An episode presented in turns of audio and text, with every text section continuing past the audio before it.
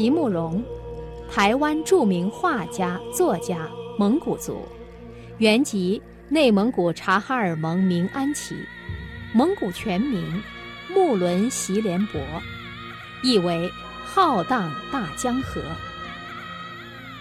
上世纪八十年代，以《七里香》《无怨的青春》《时光九篇》等诗集为人熟知。席慕容四十六岁前从未踏入内蒙古一步，但是在他的心中一直有个梦想：去内蒙古看看父亲的草原，母亲的河。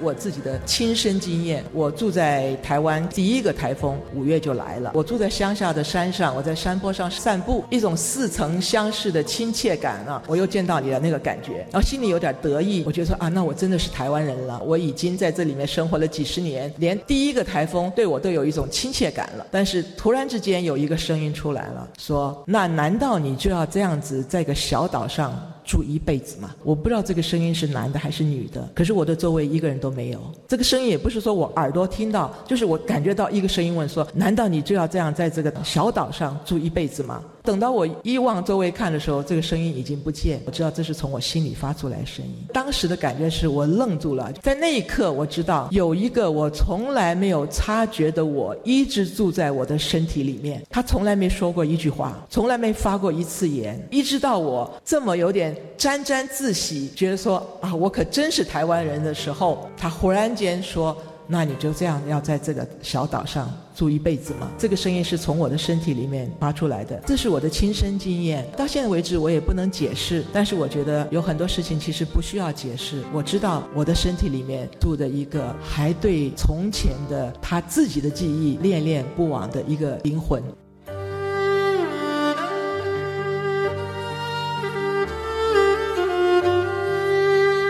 在我的心里。一直有首歌，我说不出它的名字，我也唱不全它的曲调，可是我知道它在哪里，在我心里最深、最柔软的一个角落。每当月亮特别清朗的晚上，风沙特别大的黄昏。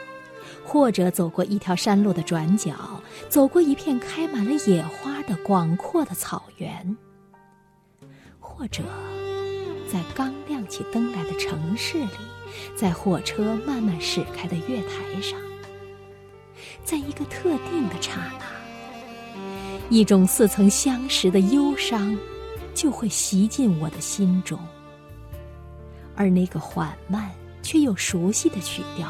就会准时的出现，我就知道，那是我的歌，一首只属于流浪者的歌。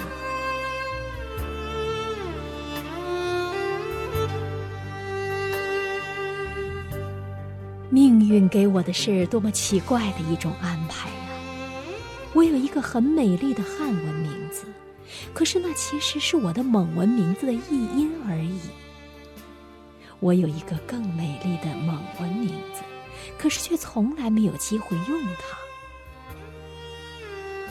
我会说国语、广东话、英文和法文，我可以很流利的说、写，甚至唱。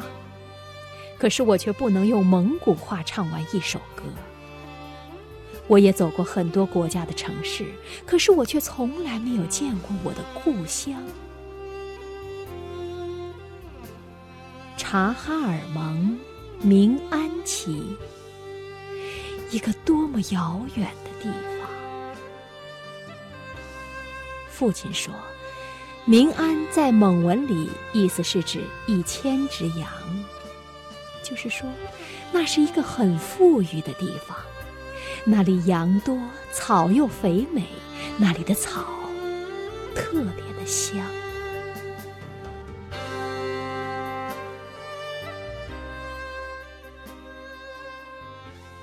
那只有长城外才有的清香。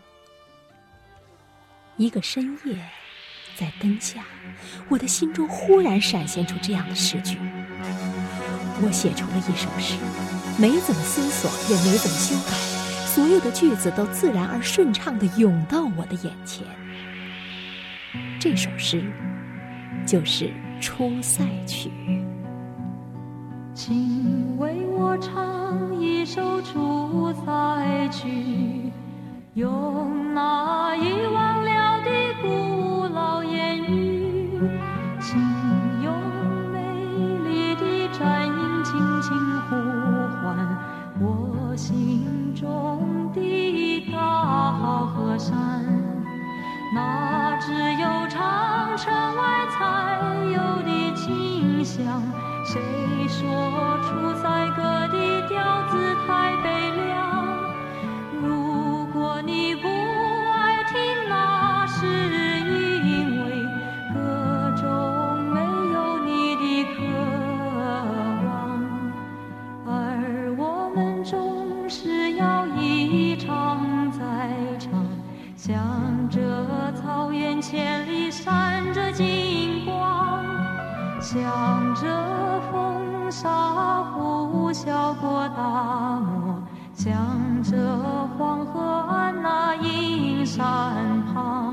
我是一九八九年四十六岁的时候，第一次踏上了蒙古高原。一九八九年八月一号宣布说解禁了，我一九八九年的八月二十几号就在我父亲的草原上了。我等了这么多年，我第一次回去的时候是要先坐飞机到北京，然后坐火车到张家口，到了张家口下来。然后有我父亲的朋友又来接我，然后再坐车往张北走。那么那个蒙古高原是真的是一个高原，它的海拔大概是一千两百公尺或者一千六百公尺，所以从张北开始，我们就要上坝。走一段坡，走一段平路，再爬一段坡，再走一段平路。等到终于上到那个坝上的时候，终于看到那个草原的时候，我这辈子第一次见。从前一直想，如果到了草原，我要怎么样？结果真正看到那个草原的时候，它是起伏的。那年雨水也还好，所以那个草原是绿的，然后是丘陵这样慢慢的、缓缓的起伏。然后我在车里面，我就。哎呀，哎呀的一直叫，我就一直哎呀，我见过，我见过。慌乱的时刻过去之后，隔了几天，我想到那个感觉，就是说，其实我第一次见到蒙古高原的时候，我觉得我是走在我自己的梦里，就是这样。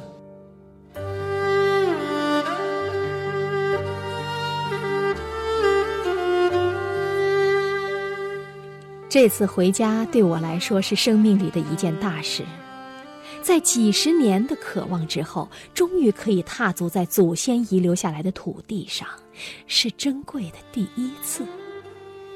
听说家乡的亲人会到草原的边界上以马队来迎接我，我开始紧张起来。天有点阴，层云堆积，有人劝我加衣，我却心中燥热难耐。离家越近，越想回头。一切即将揭晓，我忽然不太敢往前走了。车子开得飞快，经过一处又一处不断起伏变化的草原。差不多开了四十分钟之后，爬上一段山坡，在坡顶最高处往下看去，下面是一大片宽广的山谷。芳草如茵，从我们眼前斜斜地铺下去，一直铺到整个山谷，铺向左方，铺向右方，再往上，铺满到对面的坡顶，再一层一层地向后面的丘陵铺过去，一直铺到天边。在这样一处广大碧绿、芳草离离的山谷中间，有一小群鲜艳的颜色。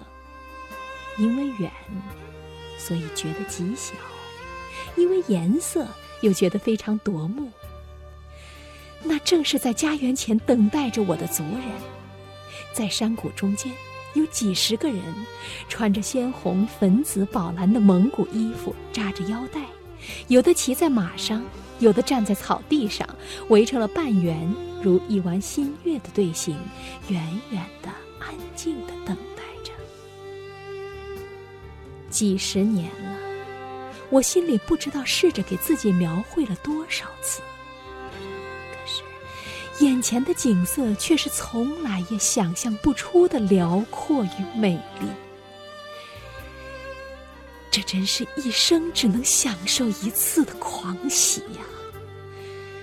就在那快乐与幸福都要沸腾起来的一瞬间，我忽然看到队伍前面有人双手捧着一条哈达站了出来。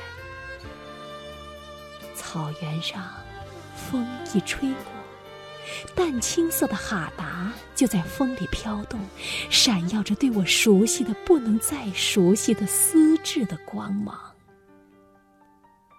迎着风中的哈达，我跪在了魂牵梦绕的土地上。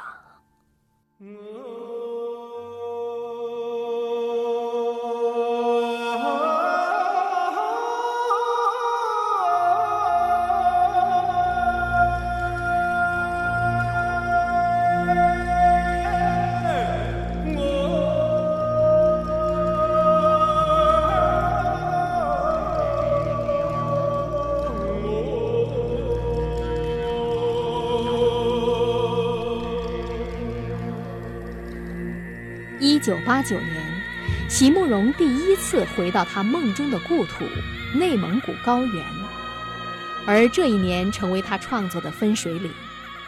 在席慕容的心里，内蒙古是他的原乡，对族人、土地、山川的追溯，成为席慕容创作的源泉，甚至是他对生命灵魂深处的诉说。追寻梦土和蒙文克。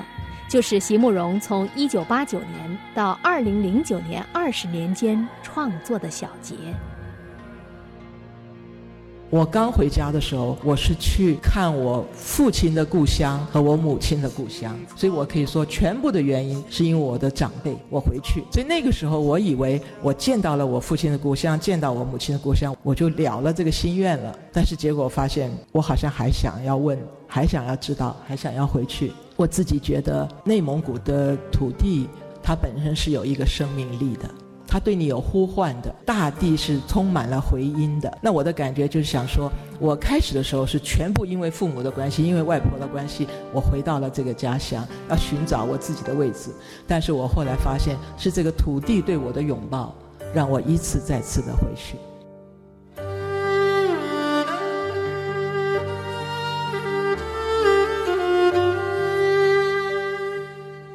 我要寻找父亲的草原。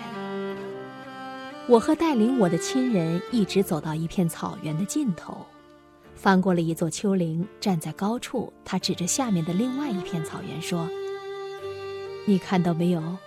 就是在那几幢小房子的前方，那片空旷的原野，就是眼前的这片草原，和我刚才走过来的那片草原都长得一样，都是一片无边无际的绿意。”丘陵缓缓起伏，土地上线条的变化宛如童话中不可思议的幻境。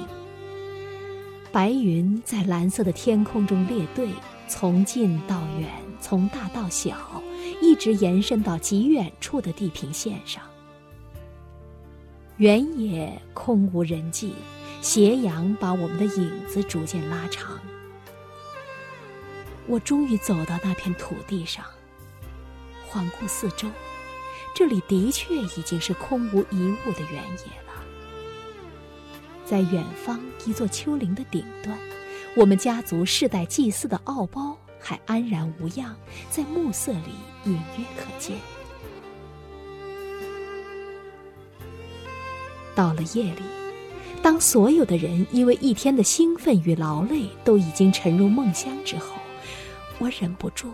又轻轻打开了门，再往白天的那个方向走去。在夜里，草原显得更是无边无际。渺小的我，无论往前走了多少步，好像总是仍然被团团的围在中央。天空好似穹庐，笼罩四野，四野无声，而星辉闪烁。丰饶的银河在天际间中分而过。我何其幸运能够独享这样美丽的夜晚。当我停了下来微笑着向天空仰望的时候有个念头忽然出现。这里这里不就是我少年的父亲曾经仰望过的同样的天空吗？猝不及防，这念头如利箭一般直射我的心中，使我终于一个人在旷野里失声痛哭了起来。今夕何夕，星光灿烂。因为我见到我母亲的河流——希腊木伦河的源头的时候，我捧起那个水来喝的时候，我觉得好像我变成一个，就是从来觉不知道，我不知道自己是只有一半的人在过日子。四十六岁以前，我我不知道我是是一个不完整的人。可是站到我母亲的河流上捧起来水喝的时候，我发现，哦，原来这个时候我变成一个完整的人，然后我心安了，我充满了一种巨大的那个那个幸福感啊。我觉得这巨大的幸福感是让你流泪，跟你一个巨大的悲伤的时候是一模一样的感觉，会痛的。可是那个痛是一种幸福的痛，为什么？怎么可能忘？一辈子只有一次的经验，你怎么可能忘？这是任何一个生命找到他自己本源时候的感觉。我觉得我身体里面有另外一个我，在这个时刻里面，他的幸福感让我想要写出来的。身体里面那个我出来了，那那个我，我觉得是从多早以前就在高原上过日子的那个我。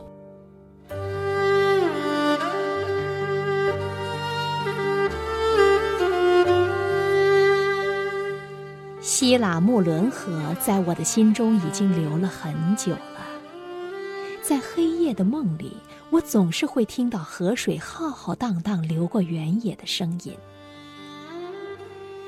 当我们穿过了小树林子，走下了长长的陡峭难行的沙丘，终于下到河谷深处的时候，天色已经很晚了。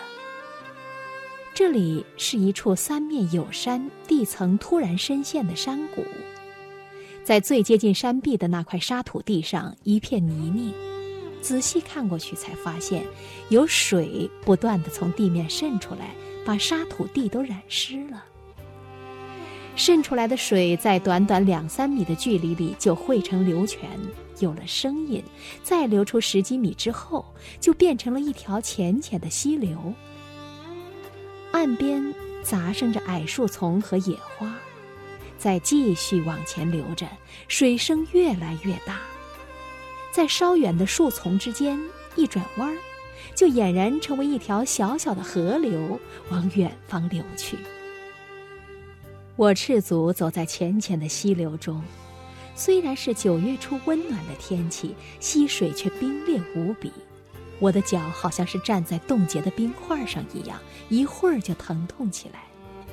可是生命里的许多渴望，都在这个时候挣扎着、拥挤着突围而出。站在希腊穆伦河的河水中，只觉得有种强烈到无法抵御的归属感。将我整个人紧紧地包裹了起来。那样巨大的幸福，足以使我们泪流满面而不能自觉，一如在巨大的悲痛里所感受到的一样。多年来，一直在我的血脉里呼唤着我的声音，一直在遥远的高原上呼唤着我的声音，此刻都在潺潺的水流声中合而为一。我终于在母亲的土地上寻回了一个完整的自己。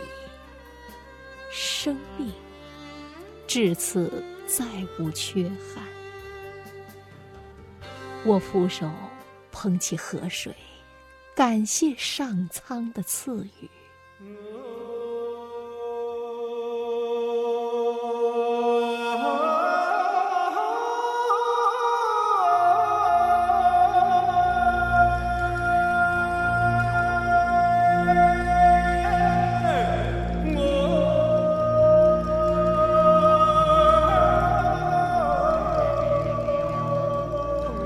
这些年，席慕容经常从台湾坐飞机，然后坐火车，再坐吉普车，再走很远的路来到故乡，走到草地，进入原始森林，躺十分钟，然后再坐车、坐飞机回到台湾，只为了这十分钟。正是这种乡愁，让席慕容在近二十年的时间里，把感情倾注到了。内蒙古，祖国北方这一片广袤的土地上。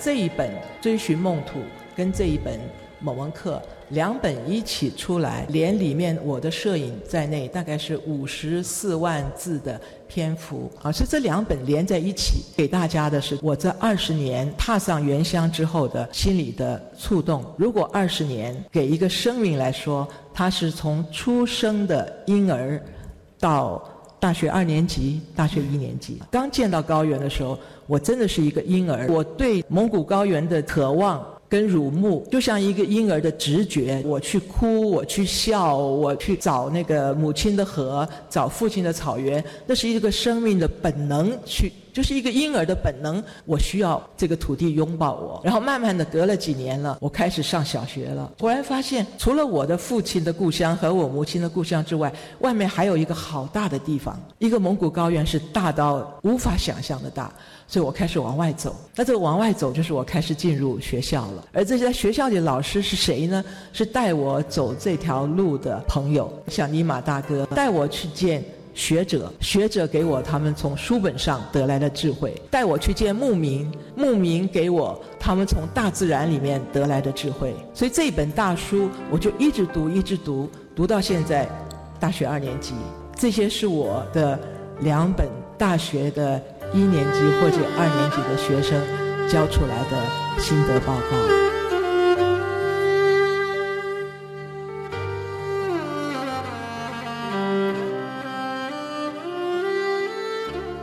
老家那一带苦旱，从春天开始就没有雨水，草都没能长起来，让人从心里着急。回来之后，心中一直惦记着那块土地。前天晚上在淡水的画室里给我的老堂兄写信，在信里我就问了他两次：今年春天有没有雨水，草长得好不好？这是几十年来的第一次，我写了一封不一样的家信。几十年来，第一次，我在信中向亲人殷殷的询问一块土地的消息：春天下雨了吗？草有没有长起来？几千年来，在每个中国人的家信里。想必也都有这样几句非常普通的问话吧。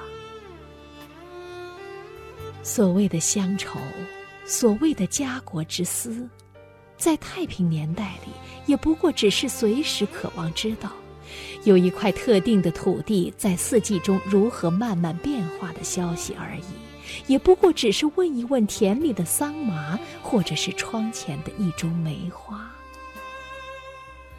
然而。这样普通的幸福，为什么对今天的中国人来说却是如此珍贵难求？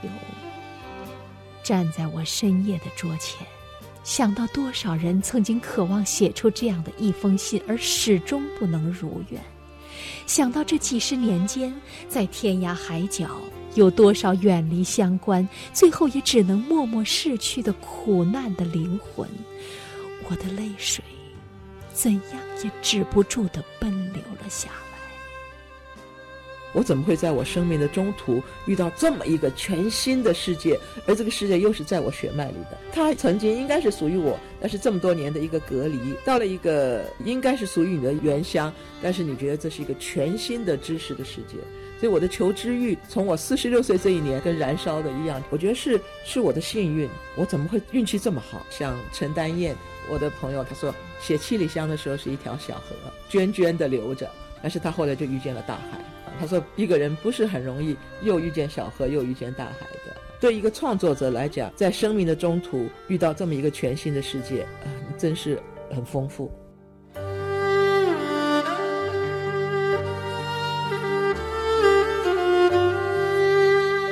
对我来说，如果能来到一片美好辽阔的草原。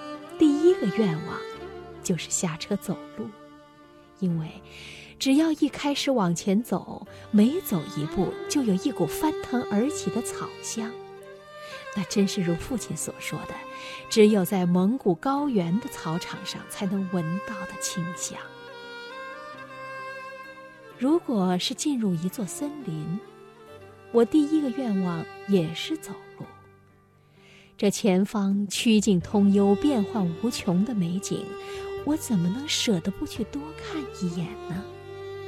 而如果是到了戈壁，无论是一抹横过天际的云霞，还是一轮刚刚升起的满月，那气势之大，要多宽的画幅才能把眼前这一切画出来？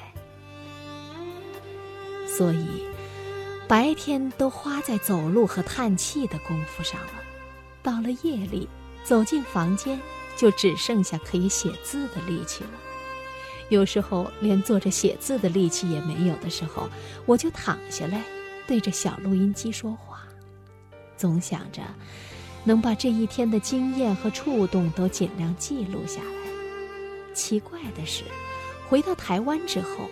用文字和录音记录下来的资料，在慢慢的成诗成文之际，脑中却常常会闪过一些画面。有时候，静夜独坐，那千里之外的旷野上的月光就会来到眼前。原来以为会被遗忘的很多细节，在月光下闪耀着一层又一层细致的光泽。好像在我的心里有一部成像特别清晰的摄影机，在我不可能的时刻里，替我一一的记下原乡的容颜。